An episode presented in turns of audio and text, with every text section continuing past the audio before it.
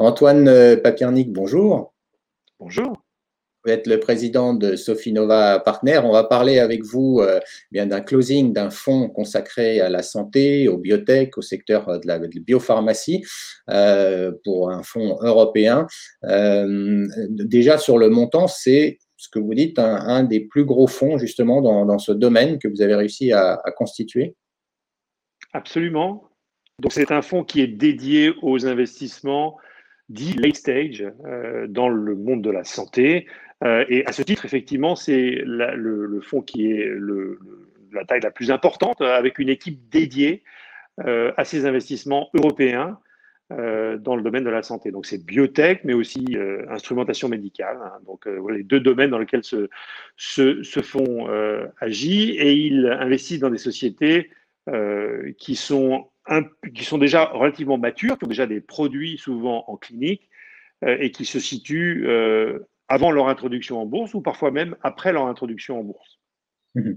Il y avait un, besoin dans ce domaine-là. Euh, ici même, on connaît beaucoup les entreprises cotées dans, ce secteur de, la santé, mais je dirais il y, a, il y a un écosystème qui n'était pas forcément assez adressé par les investisseurs qui cherchent des investissements. Tout à fait, c'est exactement ça. En fait, vous avez vu, euh, et vous parlez souvent d'ailleurs de, du venture capital et des montants dans, le, venture capital qui ont augmenté de façon énorme dans les dernières années, de façon générale, et en particulier dans le domaine de la santé. Mais ça a commencé sur les investissements plutôt early stage, hein, les, entreprises au démarrage, voire dans leur série A, donc le premier, premier stade d'investissement. Et donc, il y a de plus en plus d'argent à ces stades-là. Mais on a en revanche euh, pu voir que peu d'argent était encore disponible pour des entreprises qui devenaient matures. Et elles n'avaient malheureusement que peu de choix. Euh, soit elles allaient trouver cet argent euh, sur le marché public dans, les, dans les, différents marchés européens. Alors, il y a Euronext à Paris, mais aussi à Bruxelles, Amsterdam, le, le AIM en Angleterre ou d'autres marchés en Suède ou en Suisse. Euh, mais souvent, euh, ces entreprises n'arrivaient pas à collecter suffisamment d'argent pour développer euh, leurs produits, surtout si on compare à ce qui se passait aux États-Unis. Donc, or, nos sociétés n'étaient souvent pas, nos sociétés européennes n'étaient souvent pas encore en mesure de pouvoir accéder au Nasdaq de façon, efficace. C'est exactement ce que nous, nous, nous, avons, enfin, nous, nous proposions de faire lorsque nous avons lancé ce fonds, c'est-à-dire de trouver ces entreprises soit privées mais qui souhaitent aller euh, trouver l'argent euh, des, grands investisseurs du domaine euh, de la santé, qui sont souvent des investisseurs sur le Nasdaq, soit des entreprises qui sont déjà allées sur des marchés européens, Euronext Paris et ceux, que je mentionnais, mais qui n'ont pas encore trouvé des investisseurs qui étaient capables de mettre les montants que l'on peut trouver euh, sur le Nasdaq. Donc euh, voilà, c'est cette intersection entre le, privé et le public, ou voire, c'est pour ça qu'on s'appelle crossover, c'est un fonds à la fois privé vers le public, mais aussi Europe vers les États-Unis. Nous pensons que le plus clair de l'argent, il se situe là, il faut aller chercher l'argent là où il est, sans pour autant devenir société américaine, mais en allant chercher les investisseurs américains pour investir dans nos sociétés. Voilà un peu le propos de ce fonds. Alors justement, pour en avoir parlé avec beaucoup de, chefs d'entreprise côté, effectivement, le, ce qu'ils ont du mal aujourd'hui à admettre, c'est que c'est ce, les montants qu'ils doivent aller chercher de manière régulière, peut-être des petits montants plutôt que de gros montants pour avancer euh, plus vite. Ça, c'est la première chose. Et puis la deuxième chose, c'est que finalement, les valorisations euh, notamment aux États-Unis. Donc les prises de risque des investisseurs, que, euh, un sujet que vous connaissez bien, sont plus importantes aux États-Unis qu'en Europe. Et pour eux, à un moment donné, il y a ce choix de dire, bah, je vais peut-être aller aux États-Unis parce que là, je vais, euh, voilà, ma valorisation va tout de suite être beaucoup plus importante, je vais pouvoir avancer plus vite. Tout à fait, mais ce n'est pas une fatalité d'aller aux États-Unis. Il suffit d'aller chercher l'argent là où il est. Vous le, ramenez chez vous à la maison, que ce soit une, entreprise française, italienne, anglaise ou, suédoise. Donc, euh, euh, ce, passage, ce n'est pas la fatalité parce qu'on n'a pas assez d'argent en Europe. C'est en fait un passage que j'allais dire presque obligé. C'est-à-dire qu'il faut aller rencontrer les gens de Fidelity, de Tiro, de Janus, de, euh, de tous ces grands fonds qui ont des équipes spécialisées qui investissent dans la santé. Donc, euh, on peut parler de façon théorique, on, peut parler de façon pratique. On a, nous, aujourd'hui, dans ce fonds, euh, puisqu'on a, on a fait un premier closing qui nous, a permis, qui nous avait permis donc de, de, de, faire des premiers investissements, et, on a déjà pu démontrer que ce modèle fonctionne. L'un de nos premiers investissements, c'était Inventiva. Peut-être l'avez-vous eu euh, sur, vos, euh, sur votre plateau. Inventiva, et bon, voilà, donc entreprise de Dijon, qui n'est pas particulièrement connue dans le monde comme la mec de la biotech, et pourtant, qui a développé à Dijon des produits tout à fait exceptionnels et qui ensuite est allé en bourse, mais a levé une somme qui était tout à fait correcte à l'époque, mais pas suffisant pour pouvoir l'amener euh, là où elle doit être. Eh bien, euh, aujourd'hui, une entreprise qui valait moins de 100 millions euh, d'euros sur Euronext il y, a, quelques années, qui en vaut presque 500 au jour d'aujourd'hui, par leur bon travail au fait lié au fait qu'ils ont réussi à collecter cet argent auprès d'investisseurs. D'abord sur Euronext, puis lorsqu'ils sont allés eux-mêmes se, se, coter sur le Nasdaq. Donc, il faut comprendre nos, sociétés, comme le démontre d'ailleurs le Covid, euh, si vous prenez juste l'exemple de BioNTech ou de Moderna, vous voyez bien qu'une une innovation dans, notre domaine a une portée totalement globale et que donc on part du principe qu'on on, on adresse un marché global et que donc il faut euh, à la fois développer son entreprise comme une société internationale globale, euh, mais aussi aller chercher l'argent là où il se trouve, que ce soit en Europe ou, aux États-Unis. Donc moi je vois ça comme vraiment un, tout et qu'il n'y a aucune raison de construire une entreprise européenne, qu'elle soit française ou, ou, suédoise, de manière autre qu'une société qui se construit à Boston ou à San Francisco. Mhm. Alors, euh, vous diriez qu'aujourd'hui, justement, du côté des, investisseurs, il y a, bon, on sait qu'il y a beaucoup d'argent, euh, effectivement, mais euh, qu'il y en a suffisamment par rapport aux projets, justement, par rapport aux sociétés ou aux projets que vous pouvez même vous étudier.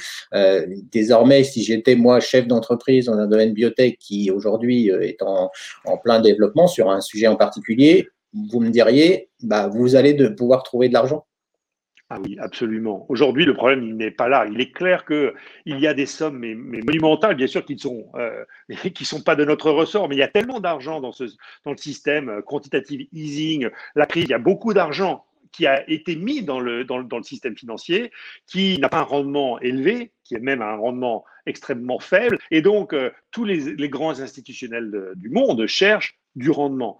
Et aujourd'hui, euh, il se demande dans quel domaine est-ce que je vais chercher ce rendement. Et, il est logique, presque simple, simplissime de, penser que même si le risque associé à notre domaine d'investissement n'a pas changé, c'est le risque euh, ah ben, associé au développement pharmaceutique qui est ardu, il faut, il faut en être conscient. En revanche, la perception du risque du point de vue des autres, euh, de ces grands donneurs d'ordre internationaux, des, fonds des grands fonds de pension et autres compagnies d'assurance, lui a changé. C'est-à-dire que euh, lorsque vous pensiez que investir dans, les compagnies aériennes ou bien dans le dans l'hôtellerie ou dans toutes sortes de secteurs qui sont par définition euh, très impactés par une crise aussi grave que que, celle du, Covid 19, aujourd'hui ils sont en train de se poser la question. Eh bien, finalement, investir dans la santé, y compris dans un domaine qui, est euh, risqué, qui est celui du développement de nouvelles, euh, de nouvelles euh, molécules thérapeutiques par le, le, de la biotech ou, l'instrumentation médicale,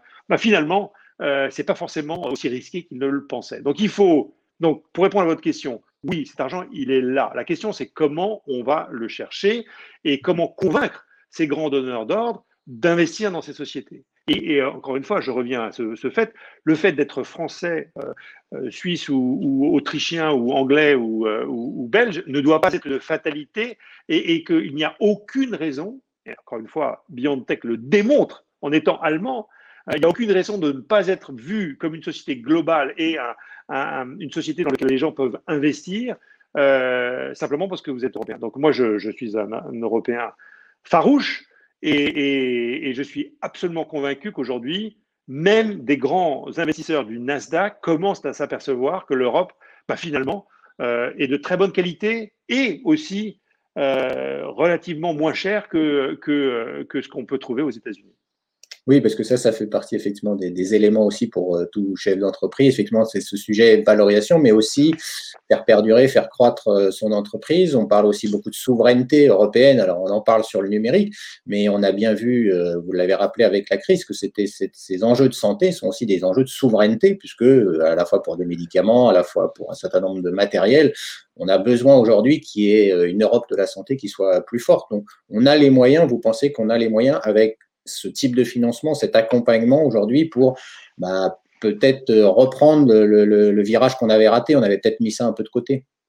Absolument. Alors, le sujet de la souveraineté, et je ne vais pas faire de la politique ici, c'est carrément pas mon genre, mais je, souhaite quand même rappeler que euh, si on a réussi en un temps absolument record, euh, au moins cinq fois moins, cinq fois plus rapide qu'on on, le fait en général pour développer des vaccins, euh, si on a réussi à le faire, si on, l'industrie, a réussi à le faire, c'est en particulier parce qu'ils ont partagé des informations. Au démarrage de cette pandémie, ils se sont, sont d'abord concentrés, les scientifiques, qu'ils soient du monde académique ou du monde euh, corporate, ont ouvert tous les, tous les, tous les livres pour essayer de comprendre quel était cette, euh, ce, virus, comment le, le, traiter, etc. Donc, je, comprends, je, comprends très bien euh, les, questions de souveraineté, mais il ne faut pas oublier qu'on en est là aujourd'hui avec des solutions parce que le monde de la science, lui, a, ouvert, s'est globalisé pour pouvoir résoudre le problème. Donc, euh, je voudrais juste qu'on ne perde pas euh, cet élément en tête et que nos,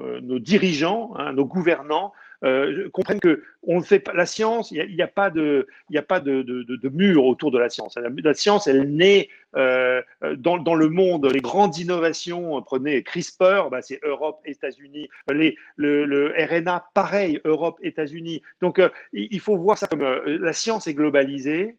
Euh, il faut qu'on puisse et, là, là, effectivement, souveraineté, il faut que l'on puisse faire en sorte que nos sociétés des grandes demeurent, deviennent des grandes sociétés de demain, et des, capitalisations boursières de 10, 20, 30, 50 milliards, hein, soit les prochaines grandes sociétés pharmaceutiques, Sanofi et, autres. Et aujourd'hui, bah, on en a la preuve par neuf. Donc c'est possible. Il faut juste le faire, sans nécessairement mettre des barrières qui sont, euh, qui sont infranchissables. Merci beaucoup euh, Antoine Papernic d'avoir fait le point avec nous aujourd'hui sur ce fonds, donc Sofinova Crossover, hein, ce closing, et puis sur ce secteur de la santé que vous connaissez bien. Euh, merci de, de votre éclairage. À très bientôt. Merci à vous.